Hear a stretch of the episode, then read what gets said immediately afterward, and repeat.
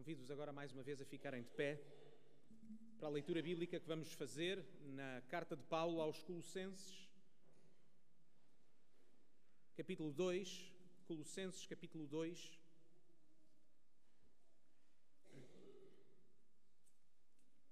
E convido-os depois mesmo a sentarem, depois de lermos o texto, a manterem as vossas Bíblias abertas.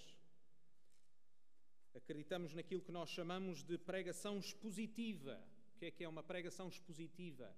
Significa que a tarefa do pregador, a tarefa do pastor, é abrir as Escrituras e expor o que elas ensinam.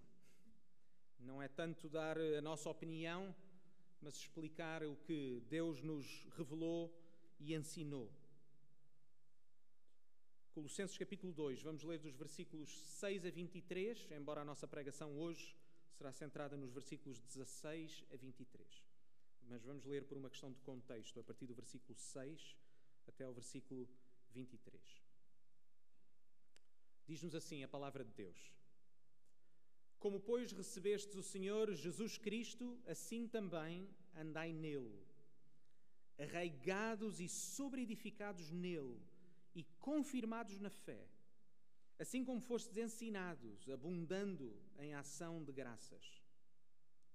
Tendo cuidado para que ninguém vos faça presa sua, por meio de filosofias e vãs subtilezas, segundo a tradição dos homens, segundo os rudimentos do mundo, e não segundo Cristo. Porque nele habita corporalmente toda a plenitude da divindade. E estáis perfeitos nele, que é a cabeça de todo o principado e potestade no qual também estáis circuncidados com a circuncisão não feita por mão, no despojo do corpo da carne, a circuncisão de Cristo. Sepultados com Ele no batismo, nele também ressuscitastes pela fé no poder de Deus que o ressuscitou dos mortos.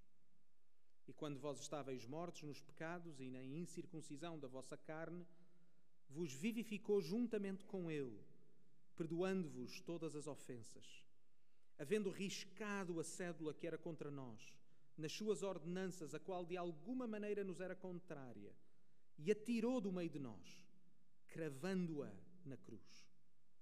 E despojando os principados e potestades, os expôs publicamente e deles triunfou em si mesmo.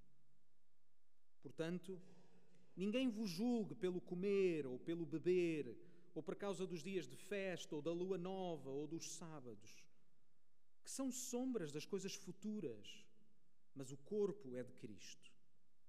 Ninguém vos domina seu belo prazer com pretexto de humildade e culto dos anjos, metendo-se em coisas que não viu, estando de balde inchado na sua carnal compreensão, e não ligado à cabeça, do qual todo o corpo, provido e organizado pelas juntas e ligaduras, vai crescendo em aumento de Deus.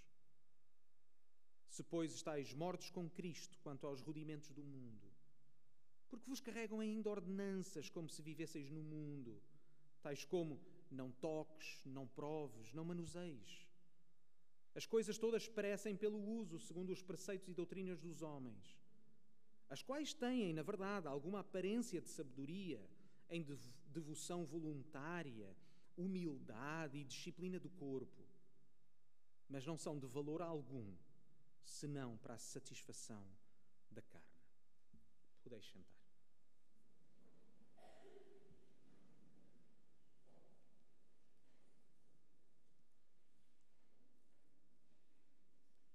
É Natal. É a celebração do nascimento de Jesus. Na verdade, como penso que todos sabem, nós não sabemos o dia exato em que Jesus nasceu o dia 25 de dezembro é o dia convencionado no Ocidente para esta festa ou para esta celebração. Ainda assim, é um momento que de tal modo mudou a história da humanidade que ainda hoje é celebrado, passado cerca de dois mil anos do seu acontecimento. Ainda que tenha, é verdade, devemos reconhecer, perdido quase todo o seu significado original na nossa cultura, ainda assim continua a ser a maior festa do, do nosso país, juntamente com a Páscoa. Para os cristãos, este tempo também é chamado de o tempo do advento, porque significa o aparecimento, a chegada, a vinda. É o momento em que Deus se fez carne, em que Deus tomou a forma de um homem. um acontecimento único, com um significado único. Em nenhum outro momento da história alguma vez se falou em Deus tornar-se homem. Um escândalo. A nossa cultura tem de facto procurado esconder este significado, o significado do Natal. Agora deseja-se boas festas, não é? Para que eventualmente ninguém saia ofendido. Mas nós cristãos gostaríamos de desejar a todos um abençoado Natal. Porque só se o significado do Natal for recuperado e afirmado e anunciado, podemos realmente celebrar. Podemos ter realmente razões para poder celebrar. Falar sobre Natal é por isso falar sobre Jesus, o bebê que nasceu há dois mil anos. Por causa do seu significado, vale a pena hoje mesmo falar de Jesus, da sua relevância para as nossas vidas, da relevância daquele bebê para a história da humanidade. Se alguém nos visita hoje e não nos conhece, deixem-me dizer que estamos contentes por estarem connosco e queremos que saibam que nesta igreja estamos sempre a falar de Jesus. Não falamos apenas de Jesus hoje, porque é Natal. Se nos visitarem no outro domingo, irão ouvir-nos falar sobre Jesus. Irão ouvir-nos cantar sobre Jesus. Irão ouvir-nos orar em nome do Senhor Jesus. É falarmos de Jesus, porque nós acreditamos que não existe nada mais importante e relevante para falar neste mundo. E é por isso que Jesus é o tema central dos nossos cultos. E o livro da Bíblia que nós temos lido e estudado nos últimos meses, ou um dos livros, é a Carta de Paulo aos Colossenses, que é um livro, primeiramente, acerca da pessoa do Senhor Jesus. Tudo o que o apóstolo e tudo aquilo que nós temos lido até este momento tem sido acerca de quê ou de quem? Do Senhor Jesus. Mesmo quando Paulo fala sobre aplicações práticas para a vida do cristão, para a vida da igreja, é Jesus que é o foco central. Olhamos para Jesus, para a sua pessoa, olhamos para quem ele é, olhamos para aquilo que ele fez e continua a fazer e vivemos de acordo com a nossa fé, de acordo com quem Jesus é. Nos versículos 14 a 20, se mais uma vez derem uma vista de olhos, no capítulo 1, vimos como o autor escreve um hino acerca da pessoa de, de Jesus. E Paulo apresenta Jesus neste hino como, como que um diamante precioso com várias faces. Fizemos várias afirmações sobre Jesus porque o texto faz várias afirmações sobre Jesus. De que Jesus é o único meio para a nossa salvação. De que Ele é a imagem perfeita de Deus porque Jesus é o próprio Deus Apesar de ter sido feito homem, o Filho de Deus continua a ser Deus ainda hoje e continua a ser Deus eternamente. Afirmamos também, lemos neste texto, que foi Ele que criou todas as coisas e que todas as coisas foram criadas para Ele. Tudo lhe pertence.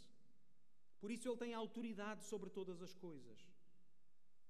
E não apenas todas as coisas lhe pertencem, mas tudo tem significado nas nossas vidas apenas se visto à luz de Jesus, porque foi Ele que criou todas as coisas. E foi Ele que criou todas as coisas com um propósito. Ele é perfeito, Ele é suficiente para dar significado às nossas vidas. Ele é suficiente para determinar tudo aquilo que nós devemos fazer e como devemos viver. Paulo escreve esta carta exatamente porque ele está preocupado com algumas notícias que têm chegado acerca daquelas igrejas. Ele ouviu que algumas pessoas estavam a tentar introduzir alguns ensinos e algumas práticas que colocavam em causa a sua fé em Jesus.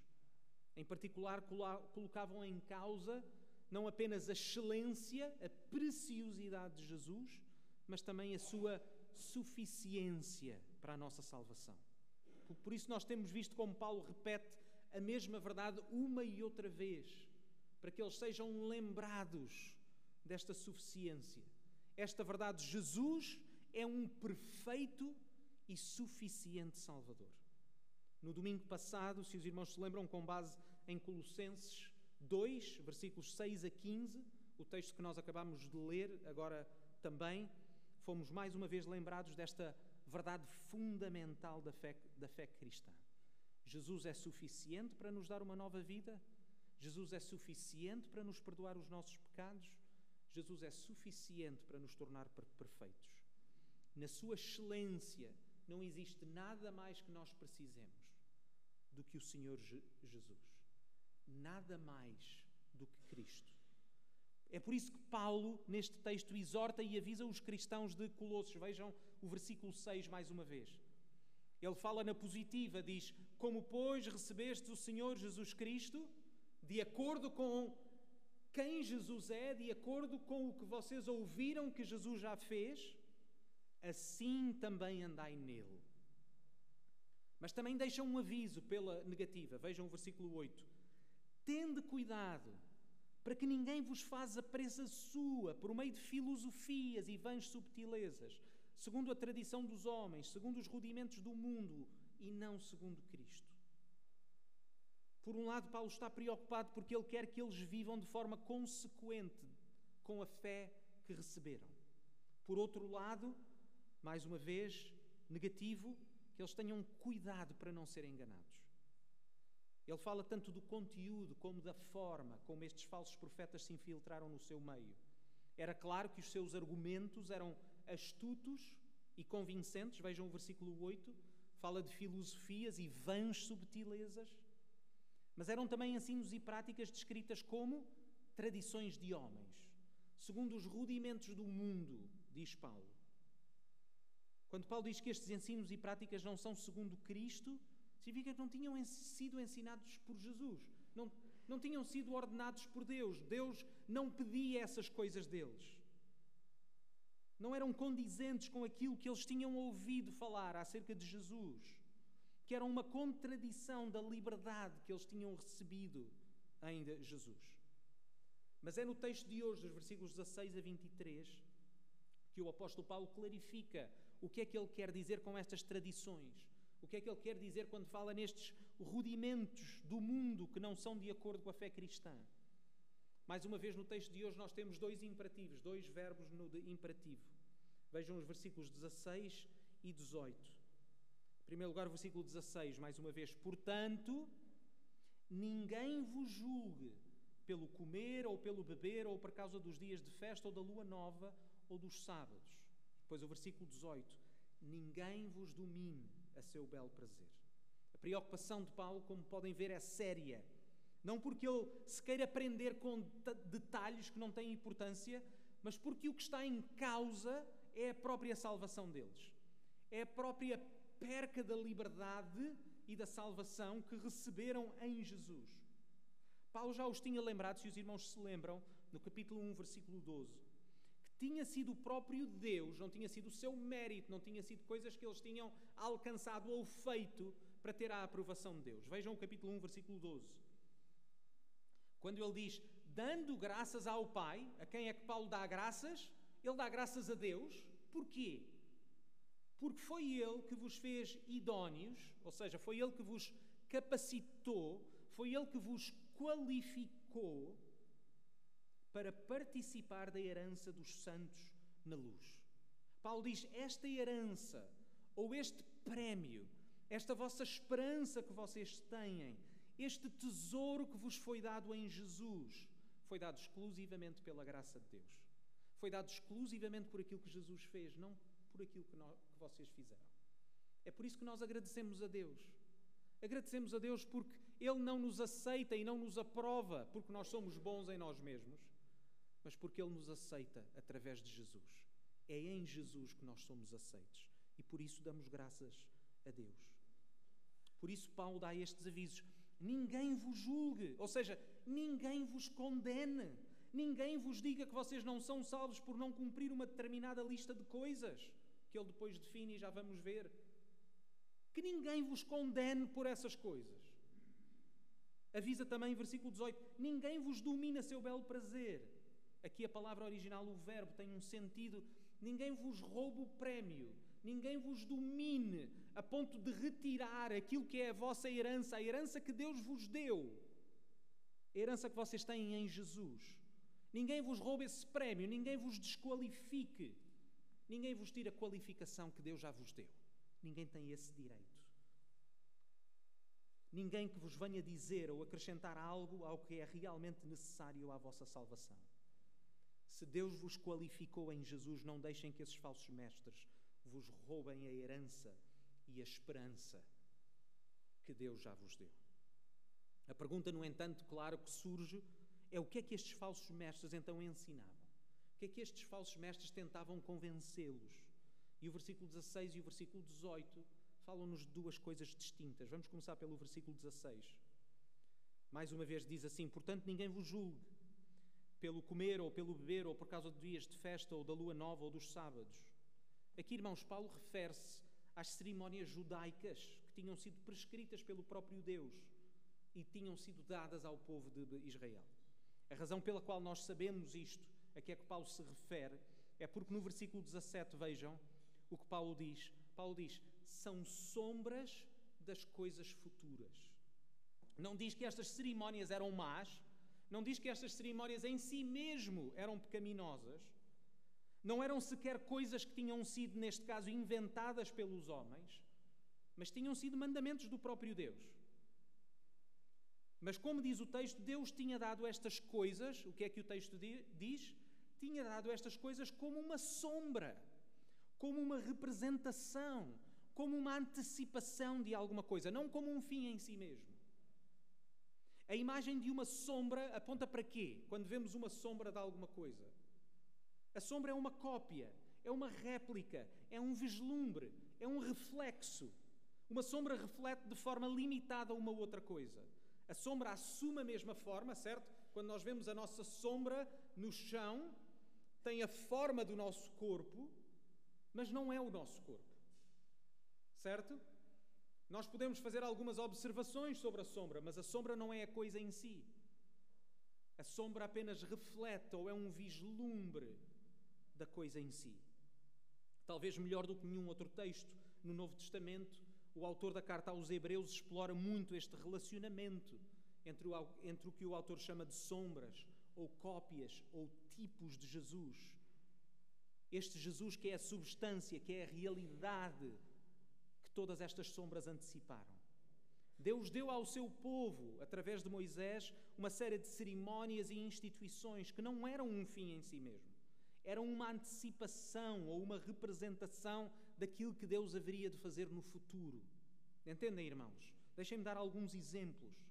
Alguns exemplos destas sombras são, por exemplo, o templo, o ofício de sacerdote, os sacrifícios de animais.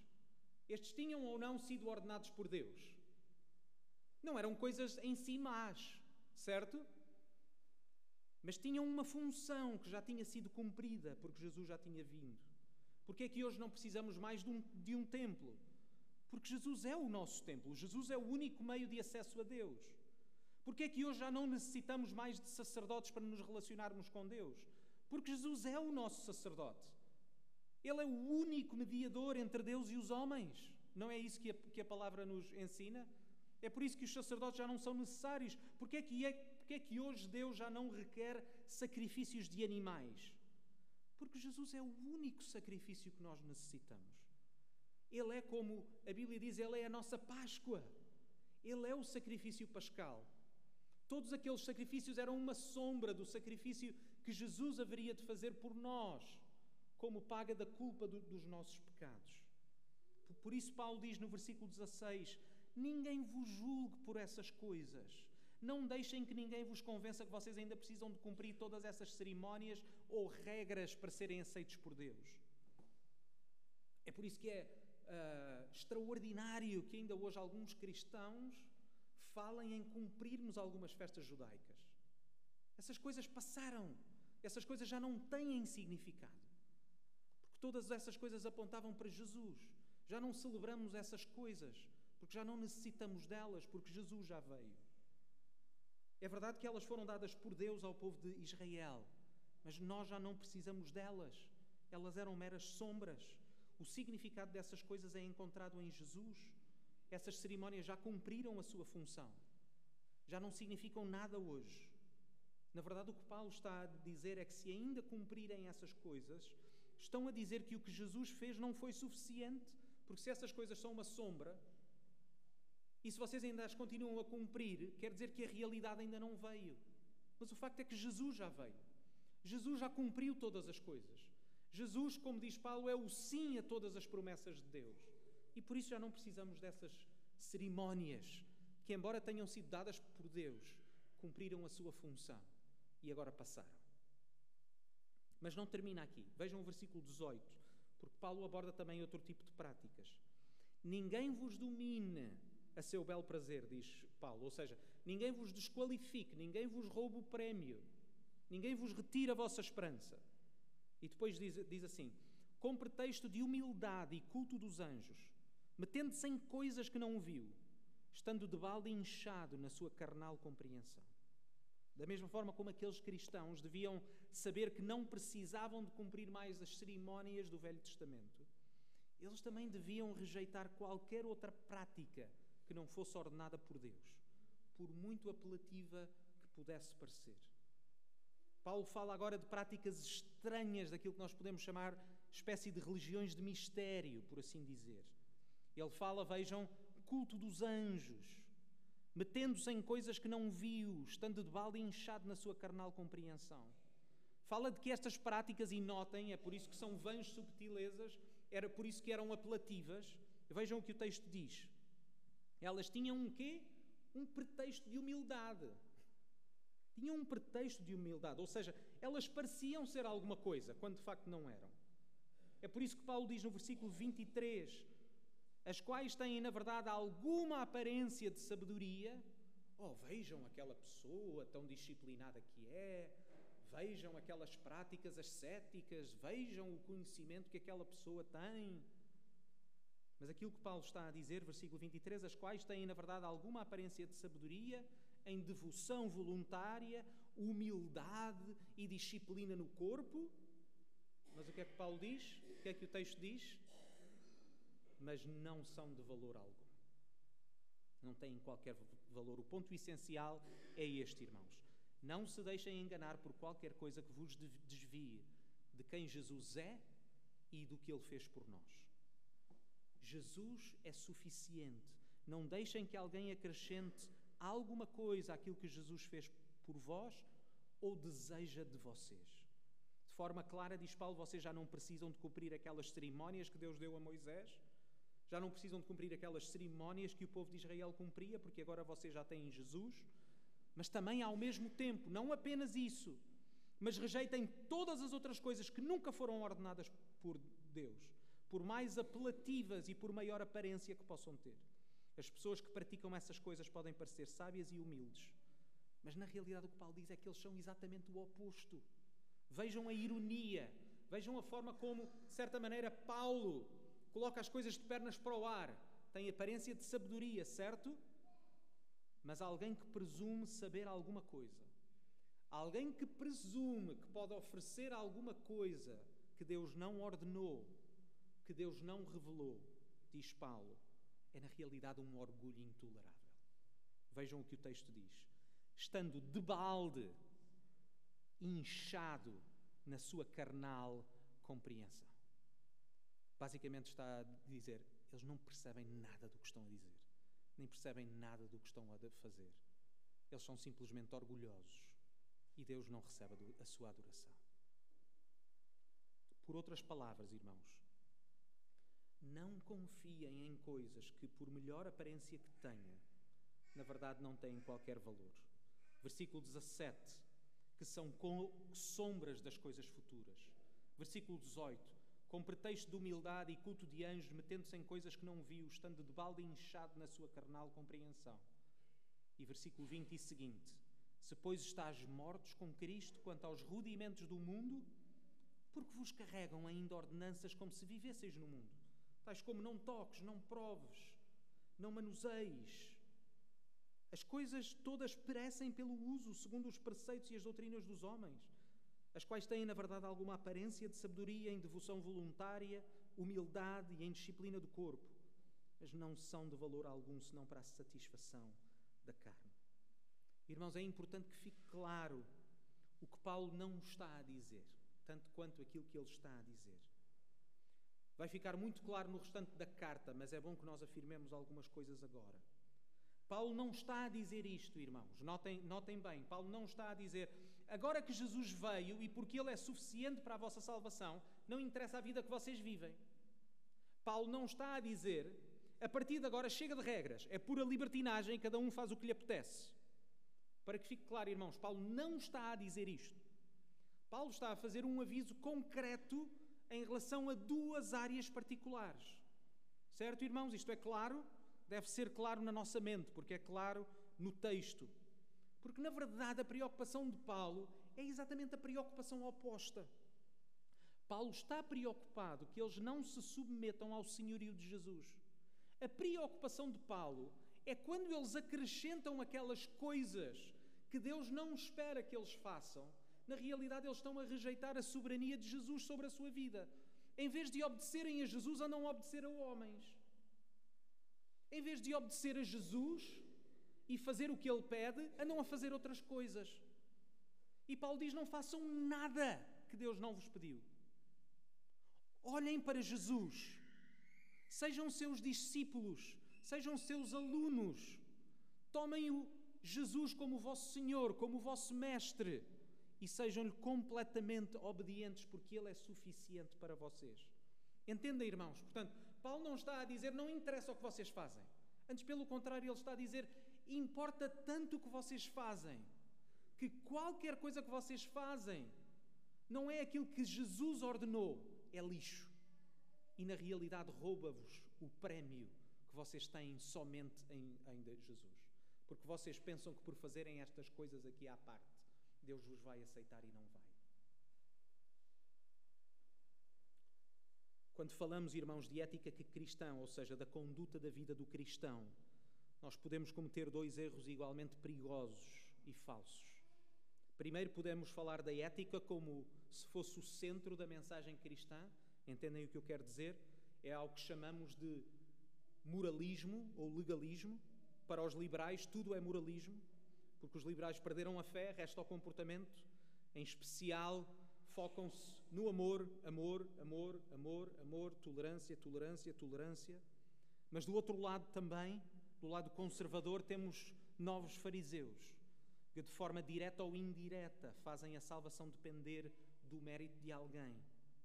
É por isso que se chama legalismo porque são requerimentos legais para se ser salvo. Era aquilo que estes, que estes falsos profetas procuravam fazer. Se nos desviamos de Cristo e do que Jesus fez, desviamos do próprio Evangelho. Porque Evangelho são boas notícias. E são as boas notícias acerca de Jesus. Se perdermos Jesus, perdemos o próprio conteúdo do Evangelho. Mesmo as nossas obras, se não estiverem enraizadas no poder de Jesus, através do Espírito Santo, são falsa humildade. Deixa-nos, como diz o texto, inchados. Mas notem ainda um segundo erro. É que por vezes nós podemos estar tão preocupados com a pregação da graça de Deus e esquecermos que a graça de Deus tem um propósito e que se falhar esse propósito perde o seu significado. O que é que eu quero dizer com isto? Deixem-me citar o famoso pregador inglês John Stott. Ele diz assim: o propósito da sua morte, da morte de Jesus pelos nossos pecados, não era apenas que pudéssemos ser perdoados, mas que, tendo sido perdoados, a justa exigência da lei pudesse ser cumprida em nós, que não andamos segundo a carne, mas segundo o Espírito. Aqui é uma citação de Romanos 8. Há hoje muitos pastores, continua ele, que, por medo de serem marcados como legalistas, não dão à congregação qualquer ensino ético. Quão longe nos afastamos dos apóstolos? O legalismo é a tentativa mal orientada de ganhar a nossa salvação pela obediência à lei. O farisaísmo é a preocupação com o exterior e com as minúcias do dever religioso. Mas ensinar os padrões da conduta moral que enfeitam ou adornam o Evangelho não é nem legalismo nem farisaísmo, mas sim o cristianismo apostólico, puro e simples. Entendem, irmãos? Portanto, a preocupação de Paulo não é dizer-lhes vivam como vos apetecer, não se submetam a nada. Não, é dizer é exatamente porque o Senhor Jesus é o vosso Senhor, Ele é o vosso Mestre, Ele é o vosso Deus e porque vocês pertencem a Ele, submetam-se só a Ele e a mais ninguém. Entendem, irmãos? Sejam obedientes só a Ele. Que Ele seja o vosso único modelo de conduta de vida. Que Ele seja de facto o vosso Deus. Preocupação de Paulo não é que eles busquem uma vida santa, obviamente, mas que busquem a santidade sem serem em verdadeira obediência a Deus e através do que Deus ordenou. É por isso que ele diz no versículo 23: Não são de valor algum senão para satisfação da carne, ou não têm valor algum contra o pecado da carne. Parece ser alguma coisa que não, que não é. Parece humilde, parece sábio, parece uma grande disciplina, mas resulta em nada. Absolutamente nada. Em, vez disso, isto é o que Paulo deseja deles. Confiem em Jesus. Confiem nas suas palavras, confiem nos seus ensinos e sejam-lhe obedientes. Vejam o versículo 17. Que são sombras, diz Paulo, das coisas futuras, mas o corpo é de Cristo.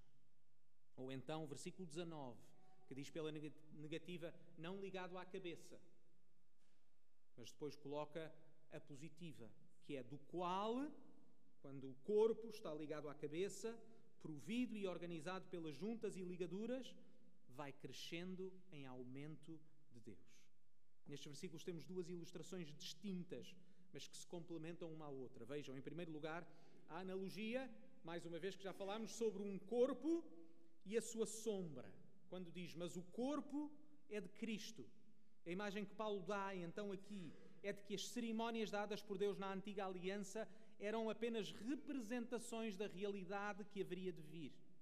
O corpo do qual a sombra tomou a forma é o próprio Jesus. Talvez uma melhor tradução aqui seria: mas o corpo é Cristo. Ele é a substância, ele é a realidade. Ele é para quem essas sombras apontavam. Porque é que ainda nos mantemos entretidos com as sombras? quando temos agora a verdade, a realidade. Em segundo lugar, temos a ilustração de uma cabeça, que pressupõe o corpo, certo? Cabeça e corpo. A cabeça representa o quê? Num corpo, representa a origem, representa a autoridade. A autoridade de Jesus no relacionamento com a sua igreja, com o povo de Deus. Paulo já tinha dito isto no capítulo 1. O que é que Paulo tinha, tinha dito? Que Deus nos tinha transportado, lembram-se? Deus nos transportou para o reino do Filho do seu amor. Tinha-nos dito também naquele hino maravilhoso que Jesus é, é o primogênito. Como diz o texto, para que em tudo tenha preeminência. Esta imagem, mais uma vez, da cabeça e do corpo. A cabeça que tem autoridade sobre o corpo. A cabeça que comanda o corpo. Ele tem este senhorio. Ele é o reino, num reino onde nós somos os cidadãos. É Ele que dita as regras. Por isso, quando Paulo avisa os colossenses a rejeitarem todas as práticas que não tenham Cristo na sua origem. Mais uma vez, irmãos, notem isto: não é que Paulo não quer saber da forma como eles vivem. Não é que Paulo despreze uma vida de obediência a Deus. Antes, pelo contrário. É precisamente porque Paulo deseja que eles vivam uma vida de total obediência a Jesus, que eles devem rejeitar qualquer coisa que não tenha origem nesse seu Senhor.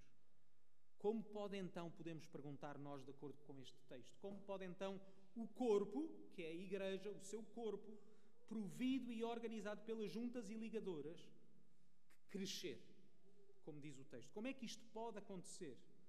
Pode acontecer se estivermos ligados à cabeça. Pode acontecer apenas quando toda a orientação para a nossa vida comunitária e pessoal for a orientação e o ensino do Senhor Jesus. Devemos, por um lado, ter confiança apenas naquilo que Jesus fez para a nossa salvação. Irmãos, nós não precisamos de acrescentar absolutamente mais nada. Cristão, irmão, irmã, se realmente te arrependeste dos teus pecados e colocaste a tua fé no Senhor Jesus, exerce essa tua fé. Confia que Jesus é suficiente para o perdão dos teus pecados.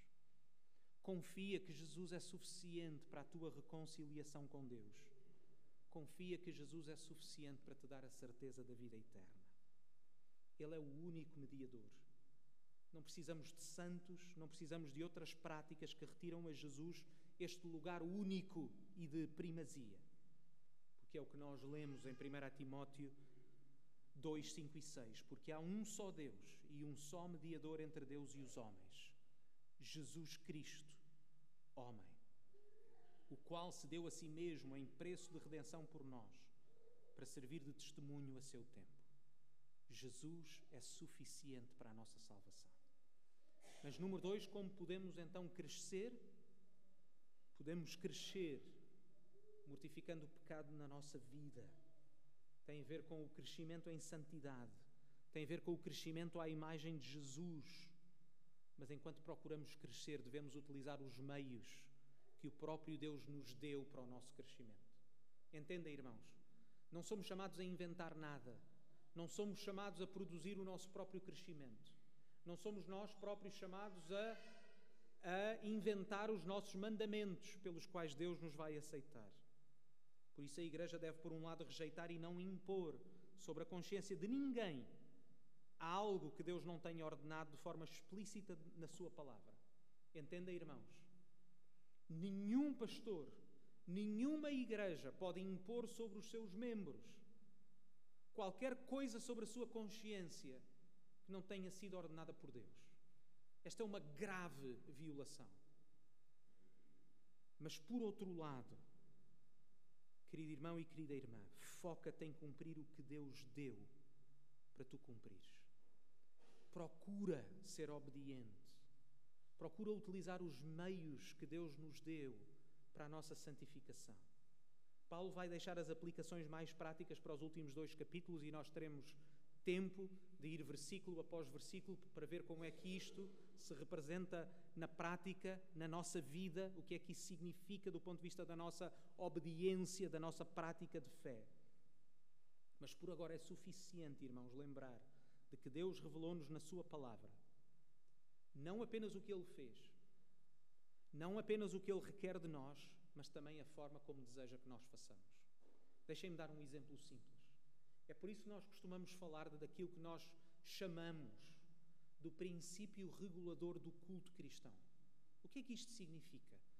Não significa mais nada do que dizer como o culto é algo que Deus espera que nós façamos, que Deus espera que nos reunamos para louvar o seu nome. Então, tudo aquilo que nós fazemos no ato de culto deve ser algo que foi explicitamente ordenado na Sua palavra. É simples, não é, irmãos? Ou seja, nós não vamos impor sobre a consciência de ninguém nenhuma prática que Deus não tenha ordenado, porque isso seria uma violação da nossa consciência. Mas é por isso que lemos as Escrituras, cantamos as Escrituras, pregamos as Escrituras, vemos as Escrituras visivelmente representadas, seja no batismo ou na ceia do Senhor. Certo, irmãos? Tudo tem a ver com a palavra de Deus e aquilo que Deus requer na Sua palavra. É isto que significa submetermos àquilo que Jesus revelou. É isto que significa tê-lo como Senhor.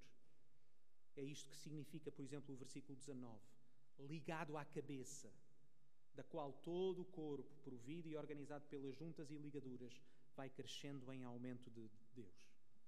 Irmãos, os falsos mestres introduziram práticas que não tinham a ver com Jesus, não tinham sido ordenadas por Deus.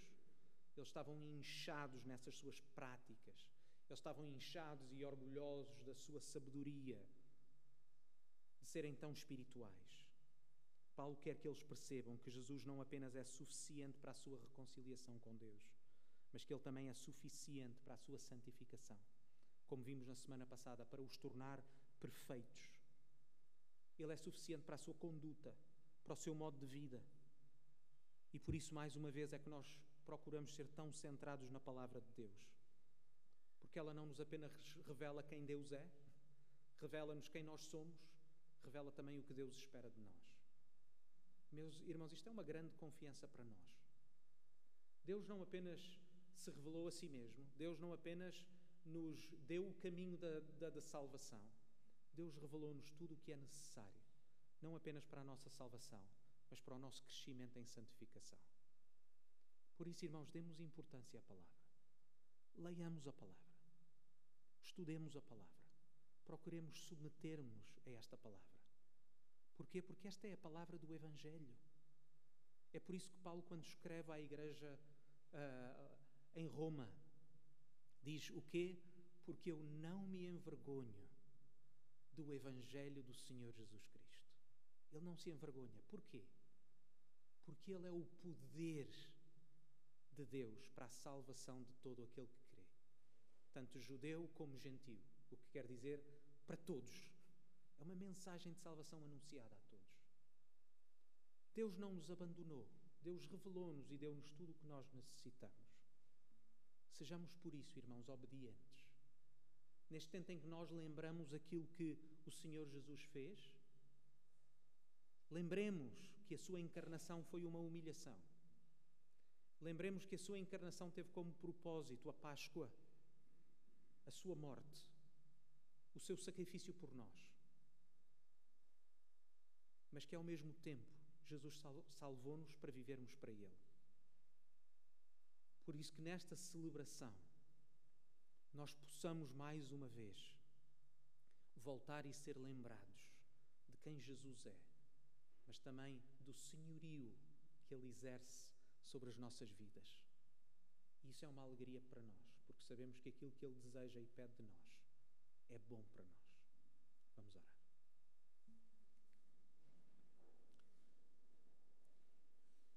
Pai do céu, nós agradecemos-te mais uma vez pelo teu Filho Jesus, a razão da nossa esperança, a razão da nossa fé. Que o teu Filho Jesus possa ser também para nós, ó Pai, um modelo Ajuda-nos, enquanto igreja aqui, a continuar a crescer à imagem do teu filho. É no nome dele que nós oramos.